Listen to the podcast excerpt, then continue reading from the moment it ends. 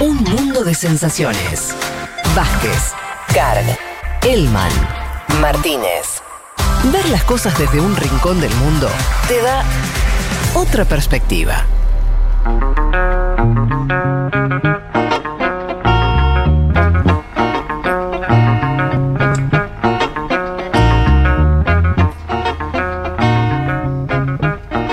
Como parte del menú que teníamos para hoy, les habíamos prometido hablar de lo que significa la salida de Estados Unidos de su guerra más prolongada, eh, la guerra en Afganistán.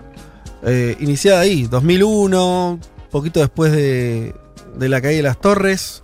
Eh, ahí con el, con el primero con el que se metió Estados Unidos después de eso fue con ese país. Em, ¿Por dónde quieres empezar, Juan? ¿Por la noticia de la salida de, de Estados Unidos de ahí? ¿Nos vas a querer Dale. hacer un programa de cómo Si fue querés, esa guerra? sí, ar- arranquemos por lo que pasó esta semana. Un Dale. poco vos lo decías bien en el inicio, ¿no? Esa postal, porque uno, yo recién pensaba, ¿no? Que, que otro mundo, ¿no? Era, era, era otro mundo, otra narrativa, otra. otra Antes de la guerra decís.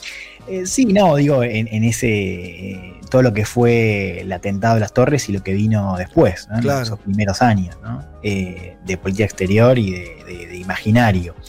Eh, una guerra, sí, la, la más larga por ahora que peleó Estados Unidos, superando a Vietnam, son 20 años, la guerra interminable, ¿no? Se le, se le conocía así como en, en la prensa y, y en el establishment eh, de Washington, de una guerra que todos sabían que Estados Unidos no iba a ganar, pero que nadie podía, ningún presidente podía salir. ¿no? Mm. Eh, bien, ¿qué fue lo que se anunció? Bueno, que Estados Unidos va a poner fin a su presencia en ese país. Eh, esto tiene que ver con un compromiso que había tejido Trump eh, en febrero de 2020, un acuerdo con los talibanes, en donde se prometía el retiro de tropas para el primero de mayo. Biden lo que dice es.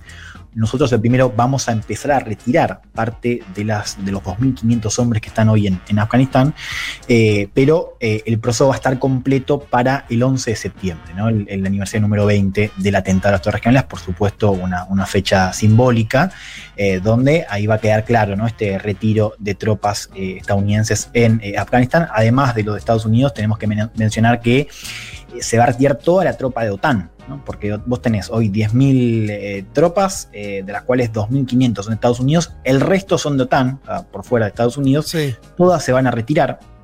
Un poco el, el lema eh, que repitió esta semana Tony Blinken, el secretario de Estado de Estados Unidos, que estuvo en Bruselas justamente eh, haciendo tándem con Biden. Biden anunciaba en Washington, Blinken estaba eh, reunido con eh, los jefes de la OTAN. Básicamente el, lema es entramos juntos, nos adaptamos juntos, salimos juntos. Un poco lo que se había dicho al comienzo de, la guerra, de la invasión, como Estados Unidos anuncia el retiro, OTAN lo sigue, así que será el combo completo. Y decíamos, ¿no? Para Estados Unidos termina una guerra donde se sabía que no iba a ganar, eh, pero que sin embargo no, nadie podía o nadie quería abandonar. ¿no? Hubo varios momentos en estos años, ahora lo vamos a recorrer, donde el gobierno prometía un final o prometía el inicio de un final para después extenderlo y a veces aumentar la presencia. Esto es un poco lo que, lo que vimos sobre todo durante el gobierno de Obama, pero también Trump eh, en 2017 aumentó eh, la cantidad de, personas de Estados Unidos en eh, Afganistán. Mucho de esta prolongación tenía que ver con el lugar que tenían los generales en el gobierno. ¿no? Había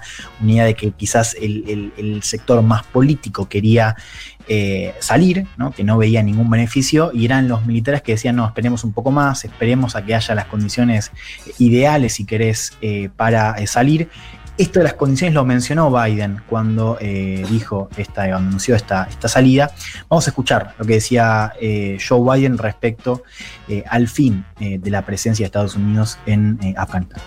We cannot continue the cycle of extending or expanding our military presence in Afghanistan, hoping to create ideal conditions for the withdrawal and expecting a different result. I'm now the fourth United States president to preside over American troop presence in Afghanistan. Two Republicans, two Democrats. I will not pass this responsibility onto a fifth. After consulting closely with our allies and partners, with our military leaders and intelligence personnel, with our diplomats and our development experts, with the Congress and the Vice President, as well as with Mr. Ghani and many others around the world, I've concluded that it's time to end America's longest war. It's time for American troops to come home. No podemos continuar el ciclo de expandir o extender nuestra presencia militar en Afganistán con la esperanza de crear las condiciones ideales para el retiro y esperando un resultado diferente. Soy ahora el cuarto presidente estadounidense que dirige tropas americanas en Afganistán, dos republicanos, dos demócratas, no voy a pasar esta responsabilidad a un quinto. Después de consultarlo con aliados y socios, con nuestro personal militar y de inteligencia, con nuestros diplomáticos y expertos en desarrollo, con el Congreso y la vicepresidenta, así como el presidente Ghani y muchos otros alrededor del mundo, he llegado a la conclusión de que es momento de ponerle fin a la guerra más larga de Estados Unidos. Es hora de que las tropas estadounidenses vuelvan a casa. Esto decía Bien. eh, ese cálculo ahí de las condiciones, ¿no? Esto de, Eh, Juan, nunca- sí, sí. Juan, ¿qué, está- qué estaban haciendo ahora las tropas en Estados Unidos? ¿Qué, qué- de- de- las tropas, perdón, de Estados Unidos en, en Afganistán. ¿Qué tipo Bueno, de, de- de- La misión había Misión. ya hace tiempo que había dejado de ser la de combate activo eh, para hacer más que nada la del apoyo, ¿no? Básicamente entrenar a lo que son las fuerzas de seguridad del gobierno afgano y darle apoyo en el terreno, más que una- un combate activo. Ahora lo vamos a ver porque un poco esto tenía que ver con el cambio de foco durante el gobierno de Obama, pero un poco el cálculo de bien es, si nosotros seguimos esperando que haya un contexto ideal, esto lo vamos a prolongar eh, mucho más años y ya no hay ningún objetivo detrás y ninguna hoja de ruta para que esto mejore. Con lo cual, esta idea de contexto ideal hay que desecharla. Acá pesa mucho la experiencia de Biden. Esto no es un dato menor. Cuando Obama eh, decide aumentar la presencia, y ahora los números que le voy a mostrar son bastante sintomáticos, Biden fue una de las voces que se opuso.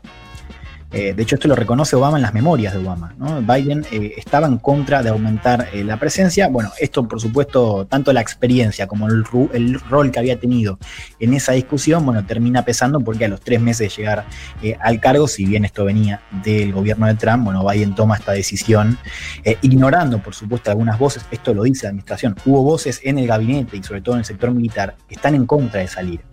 ¿No? Están en contra, y esto lo quiero eh, profundizar o al menos mencionar como, como un dato clave, que es el acuerdo que se firma en febrero de 2020. Es un acuerdo firmado por el gobierno de Estados Unidos, no a cargo de Trump, y por los talibanes. Es un acuerdo que no incluye al gobierno afgano, que todavía sigue negociando con talibanes. ¿no? Entonces, hay voces en la administración que decían, esto no se puede, no- nosotros no podemos salir definitivamente hasta que Sí. no haya menos un principio de acuerdo. Bueno, lo que dice Biden es, ese éxito fracaso no es vinculante, ya está. Ya está. No, Nos, no. va- nos vamos, pase lo que pase. Claro. Problema de ellos.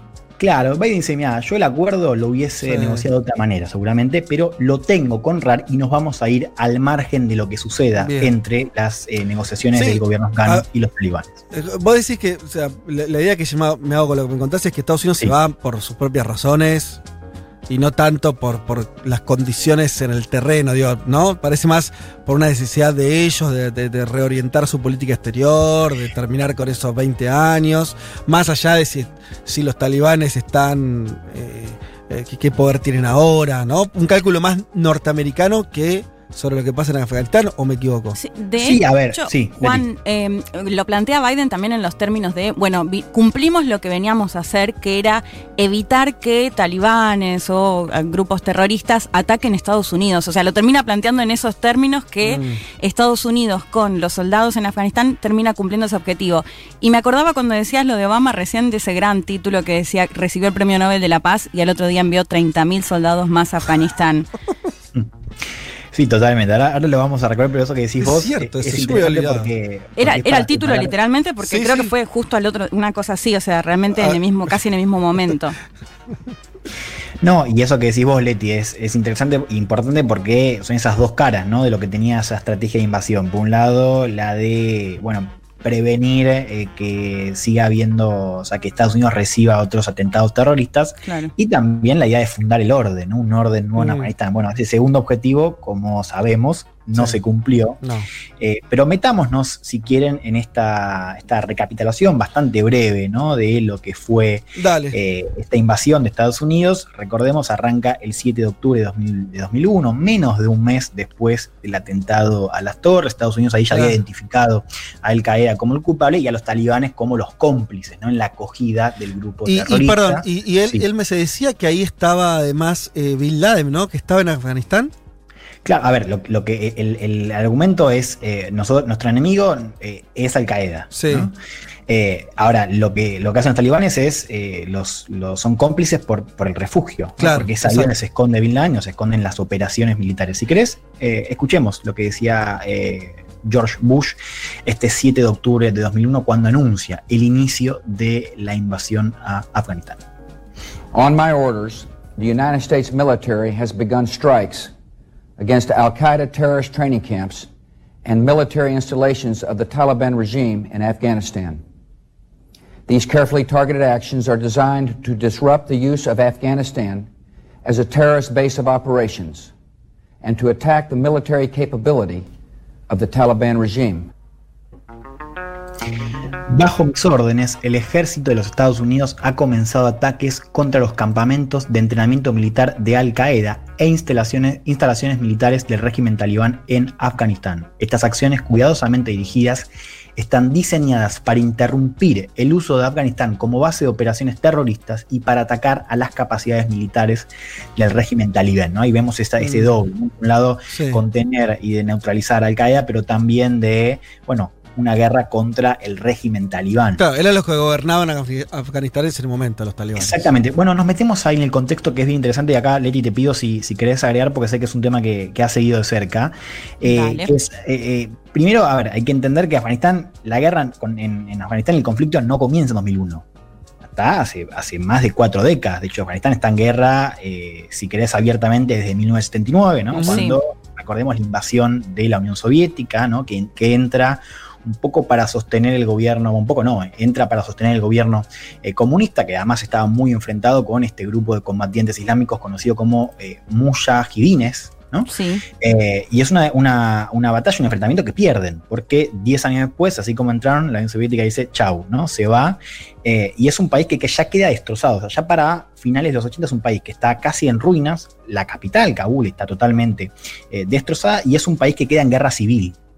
¿No? Sea, al margen de esta derrota de la Unión Soviética, es un país que tiene un escenario de mucho enfrentamiento interno y es en ese contexto donde asciende el talibán, ¿no? que no solo tiene éxito en controlar casi la totalidad del país, ya para el 96 los talibanes ya se habían hecho cargo no solo de Kabul, sino de casi la totalidad del territorio, pero además, y esto me parece lo más interesante o importante, que es que logra instaurar un orden. Eh, los talibanes efectivamente instauran un orden basado, claro, en una interpretación radical eh, de Islam, un orden sin Muy lugar radical. Juan, déjame recomendar a alguien para quien les interese este tema, el libro Los Talibán de Ahmed Rashid, que cuenta muy bien todo esto que vos decías recién, mencionabas lo de la invasión soviética, y que después va a dar un poco esta narrativa que se decía, bueno, en definitiva fue Estados Unidos quienes crearon a los talibanes, ¿no? Esto y se- después se le, se le termina volcando en contra, pero que tiene su origen justamente en la década del 70 cuando invade, eh, cuando se da la invasión soviética, porque lo que termina haciendo Estados Unidos es financiando Claro, o sí, eh, sí. Preparándolos y bueno, después se termina convirtiendo en la década del 90, como contaban recién, tomando Claro. prácticamente todo Afganistán. Claro, total. Bueno, además es un grupo de estos muchachines eh, muy diverso, digo, no, no- no es que era un bloque unificado.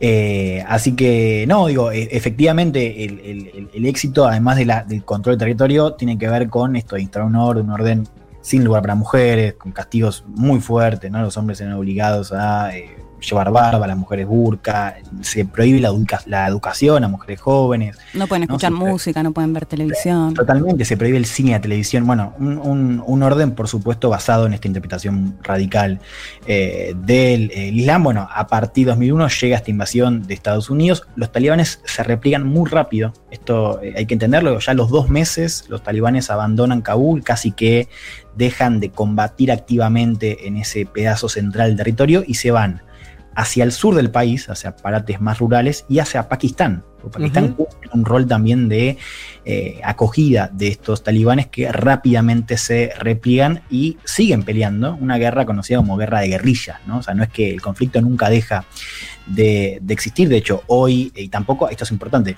los talibanes tampoco nunca dejan de controlar territorio. O sea, siguen controlando territorio, se repliegan hacia el sur, pero hoy, por ejemplo, controlan lo que se dice la mitad del territorio. De hecho, algunas cifras Un que dicen que más, Sí. claro, totalmente. O sea, nunca, nunca pierden control del territorio, nunca pierden recursos, además.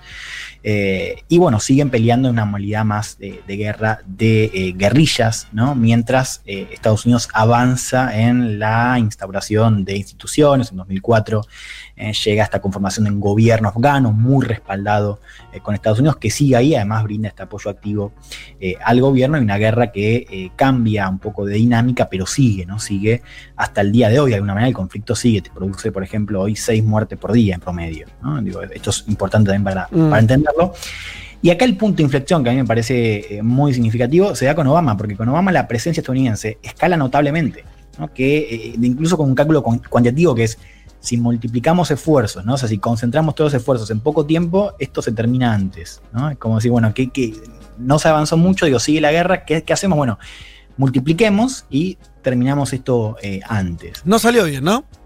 No, pero fíjate no solo que no salió bien, sino eh, la magnitud de esa escalada. Vos fíjate que, que vos de 2002 a 2008, vos tenés que las tropas estadounidenses en Afganistán van aumentando exponencialmente. Mm. Pero no, no son cambios bruscos, o sea, van, pasan de menos de 10.000 en 2002 a 30.000 en 2008. Sí.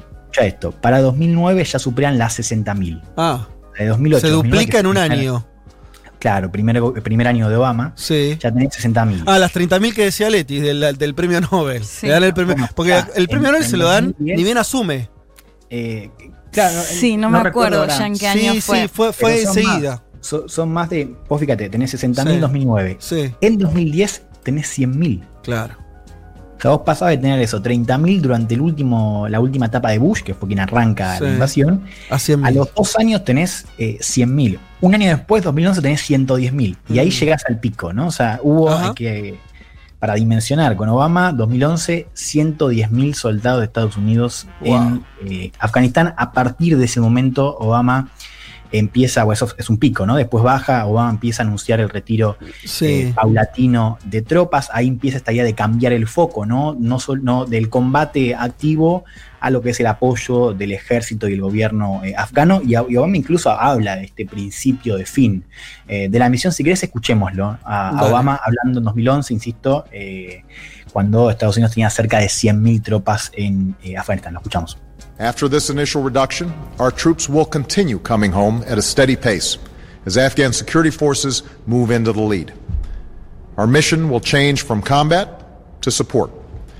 By 2014, this process of transition will be complete.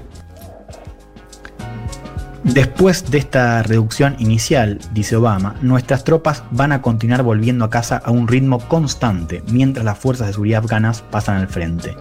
Nuestra misión mutará desde el combate al apoyo y para el 2014 este proceso de transición estará completo. Esto decía Obama. En 2011 efectivamente las tropas van reduciéndose. De 2013 a 2014 bajan de 60.000 a 30.000, ¿no? Y ya en 2015 arranca lo que es una nueva misión. O sea, vos de hecho buscás, por ejemplo, Guerra Afganistán y, y generalmente se divide en dos, ¿no? Una cosa es hasta 2015 y después a partir de 2015 donde ya eh, la OTAN, digo, no solo Estados Unidos, encara otra misión efectivamente más centrada en el apoyo que en el combate activo, pero con una presencia que va oscilando entre 10.000 y 20.000 soldados. Juan, el premio Nobel de la Paz para Barack Hussein Obama fue el 9 de octubre del año 2009 y como decía Leti, semanas después, el 1 de diciembre del año 2009, Obama envía 30.000 soldados más. Che, y, y- y haciendo paralelismos con la época, Sí. también estaba viendo que mientras Estados Unidos hace todo lo que está contando Juan en, en Afganistán y este el envío de 100.000 tropas y toda esa escalada, está la invasión a Irak. Sí, 2003. claro, 2003, marzo de 2003. 2007, 2008 lo, lo agarran eh, y lo ejecutan a Hussein. 2006, creo, sí. Bueno, por ahí, digo, y todo- todos esos años son años muy intensos, no solo en Afganistán, sino también en Irak y, y en todo el, eh, este, en, en el medio de, después- de Medio Oriente, digamos. Bueno, a partir de ¿No? 2011 tenés Siria. Siria, claro. o sea que. Sí, sí, sí. Exacto. Por supuesto son dos casos distintos, ¿no? El caso de Irak está mucho más ligado a Afganistán porque fue lo que sigue después, ¿no? Digo, y, y- Exacto. y forma parte de la misma narrativa. de- Exacto, de ir a la buscar. guerra contra el terrorismo, Exacto. que tiene, como decía Leti, estas dos caras, esta idea de contener, ¿no? O sea, de que prevenir que llegue el terrorismo a Estados Unidos, vamos a decirlo así crudo como se vendía en ese entonces, pero al mismo tiempo instalar un orden. Bueno, acá me quiero centrar. decíamos, efectivamente, eh, el, el éxito, si querés, en la parte de contención de, de- de- de llegada al terrorismo a Estados Unidos, bueno, uno puede decir que, que es efectiva. Claro, ahora hoy suena demasiado lejos, pero en ese momento, digo, vos decime, Fede, si, si es así, pero digo, se decía esta idea de que, bueno, ¿qué va a pasar ahora, no? O sea, como esta idea de, de que el atentado podía abrir un capítulo un poco más negro. Pará, pará, pará. Vos me dijiste, decime Fede si fue así, como que le pregunta al abuelo, decime Fede si en esas épocas, algo así pasó. Eh, No, pero, Entendí pero bien, ¿no? vos ahí eras un joven, eras un joven. eh, pero Vos, digo, Fede, sos el- ¿Viste el meme de la- del abuelo de los Simpsons que está contando cosas en el parque? En el, al lado del limonero. No fue Para hace tanto, chicos. Para Elman se hace ese meme. Pero ¿cómo fue la pregunta, Juan? no, digo que, que eh, Fede, eh, digo, eh, cómo era la narrativa más. Eh, Fede joven, Sí. un joven, mm, lo, lo- lo- lo imagino un joven muy politizado, activo. Sí, muy claro. Ah, ah, la quiere facultad- mejorar. Sí, dale, En la, dale. en la facultad de historia, muy Sí. apasionado, como ahora, pero más, más, Más joven. más involucrado todavía. Tenía más pelo. Eh, bueno, pero digo, eh, había eh, esta idea de que algo peor podía pasar. Bueno, esa es una, una cara que por supuesto esto Sí, termina Cualquiera conteniendo. de los que éramos críticos de, en general de, la- de- de las cosas que hacía Estados Unidos en el mundo decía, de- nos imaginábamos que uno, nos iba a instalar una democracia ejemplar. Pero esto era dicho de manera Abierta. O sea, sí, algo extendido. insistente, Sí. como decir. eh, y, y, y lo otro es que, que se iba a generar mayor desestabilización. Me parece que medio de las dos cosas ahí se cumplieron. Y además un paréntesis, Juan, porque lo de Afganistán tiene Sí. que ver sobre todo con esta idea de cubrir a miembros de Al Qaeda, de evitar Sí. eh, un ataque terrorista, pero el de Irak fue porque supuestamente Saddam Hussein tenía armas armas- de destrucción masiva que se comprobó que no era así. Claro. Y, y entiendo que Barack Obama termina recibiendo el Premio Nobel de la Paz por eh, su supuesta contribución al desarme nuclear.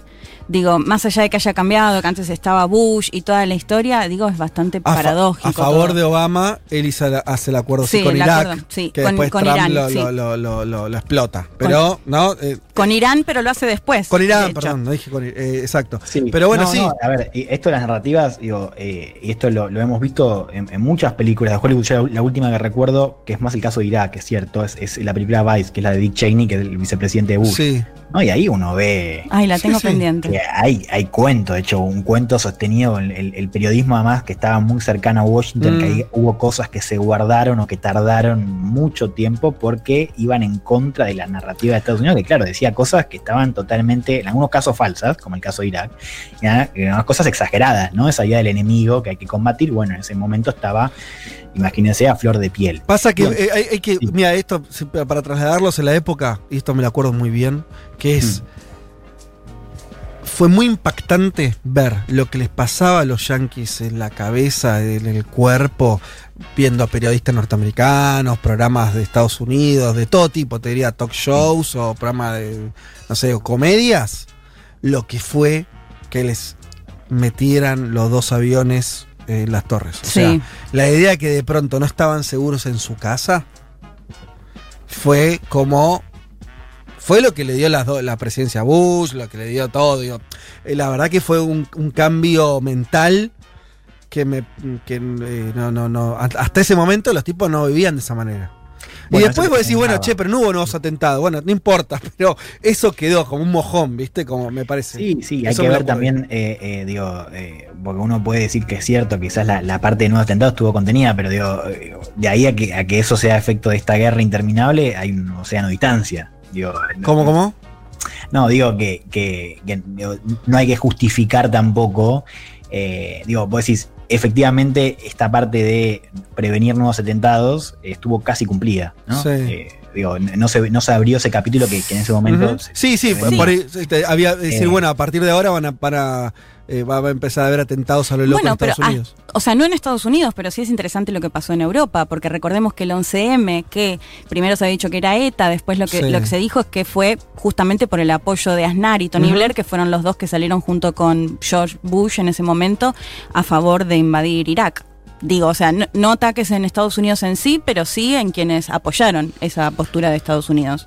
Pero vos, Juan, ¿qué- a- a- ¿hacia dónde ibas? Como diciendo no, justificar que, que- que- No, claro, no, no solo no justificar, digo, eh, que incluso si, si, hace- si uno hace balance, eh, uno- digo, no es que le diga, ah, bueno, es que con esta guerra de 20 años Estados Unidos al menos pudo cumplir un objetivo, no, pues no se trataba solamente de eso. No, Claro. no, yo Eh, solamente le digo como lo, lo que fue, lo que le pasó a la cabeza a los No, norteamericanos. es que, claro, yo te preguntaba por eso, te preguntaba sí. por eso para, para entender también lo que era eh, esa, ese- esa narrativa en ese entonces, ¿no? Y que bueno, vos decías también muy bien, la campaña de Bush también se sostiene por eso. De hecho, acá viene la idea de, bueno, ¿cómo van a votar a Bush? Bueno, había algo en esa, en esa subjetividad, estaba muy marcada Sí. por lo que fue eh, el 9-11. Bien, voy cerrando, Sí. pero esto me parece importante. Digo, Trump no solo no se retira, que sino que también en 2007 aumenta la presencia. ¿no? Después, en 2020 se da este, este acuerdo y ya las tropas estaban cerca de 2.500, 3.000 ya para 2020.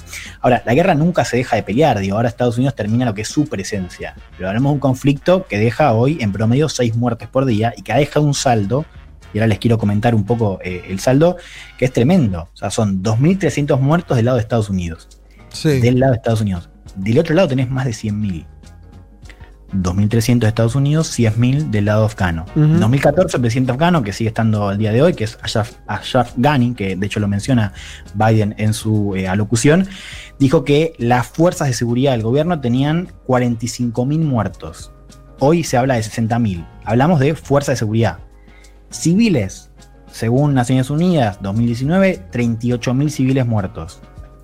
Y combatientes talibanes, según un informe de la Universidad Brown, se hablaba de 42.000 eh, combatientes de la oposición, digo, eh, muertos. Entonces, si vos haces el total, tenés un número cercano a 150.000 muertos.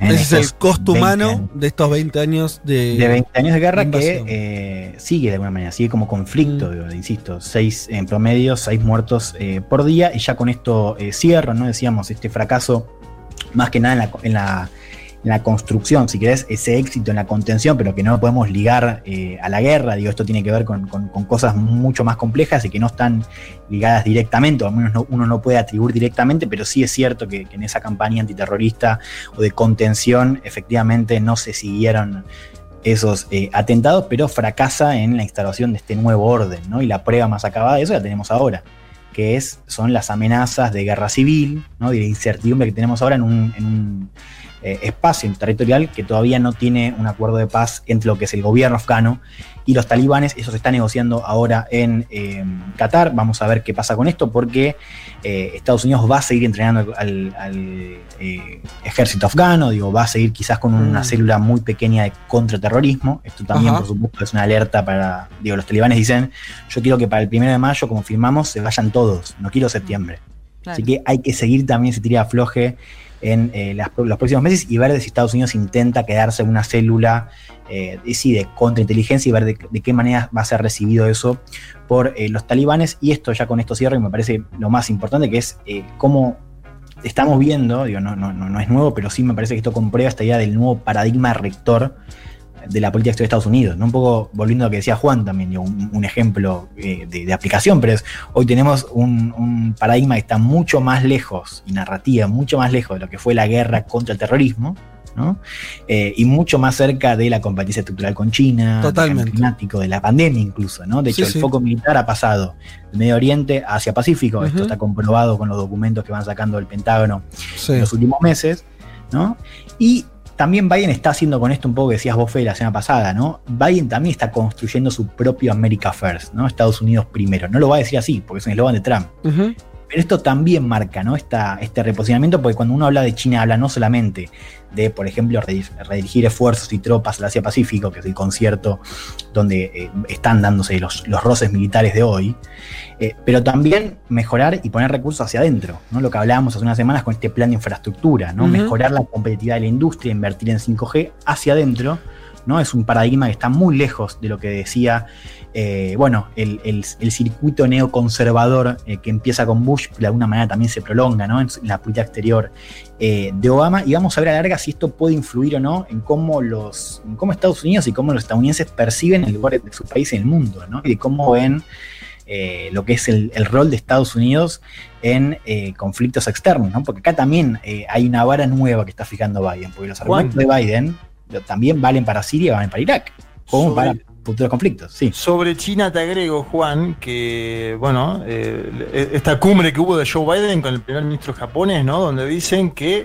Japón y los Estados Unidos de América van a enfrentar juntos los desafíos que plantea China y temas como Mar del Este de China, el Mar de China Meridional, Corea del Norte. Atención también con ese eje, ¿no? Japón y Estados Unidos, que es un eje histórico también. Em, Totalmente, bueno, sí. eso, eso marca, ¿no? Este cambio eh, de prioridades y una postal que, claro, hoy ya empieza a quedar cada vez más vieja y algunas cosas, como por ejemplo la presencia eh, de Estados Unidos en Afganistán, se empiezan lentamente a cerrar. Me quedo con esto, entonces es el, cierre de esta, guerra o el retiro de, Estados Unidos de, Afganistán también eh, nos está mostrando Estados Unidos con otras prioridades, ¿no? Eh, eh, revisando quiénes son los enemigos, revisando dónde apunta los cañones y ahí parece ocupar ese lugar China. Por ahí en segundo lugar Rusia también, pero seguramente ya en un segundo o tercer plano Medio Oriente y, lo que vos hablabas de la guerra contra el terrorismo.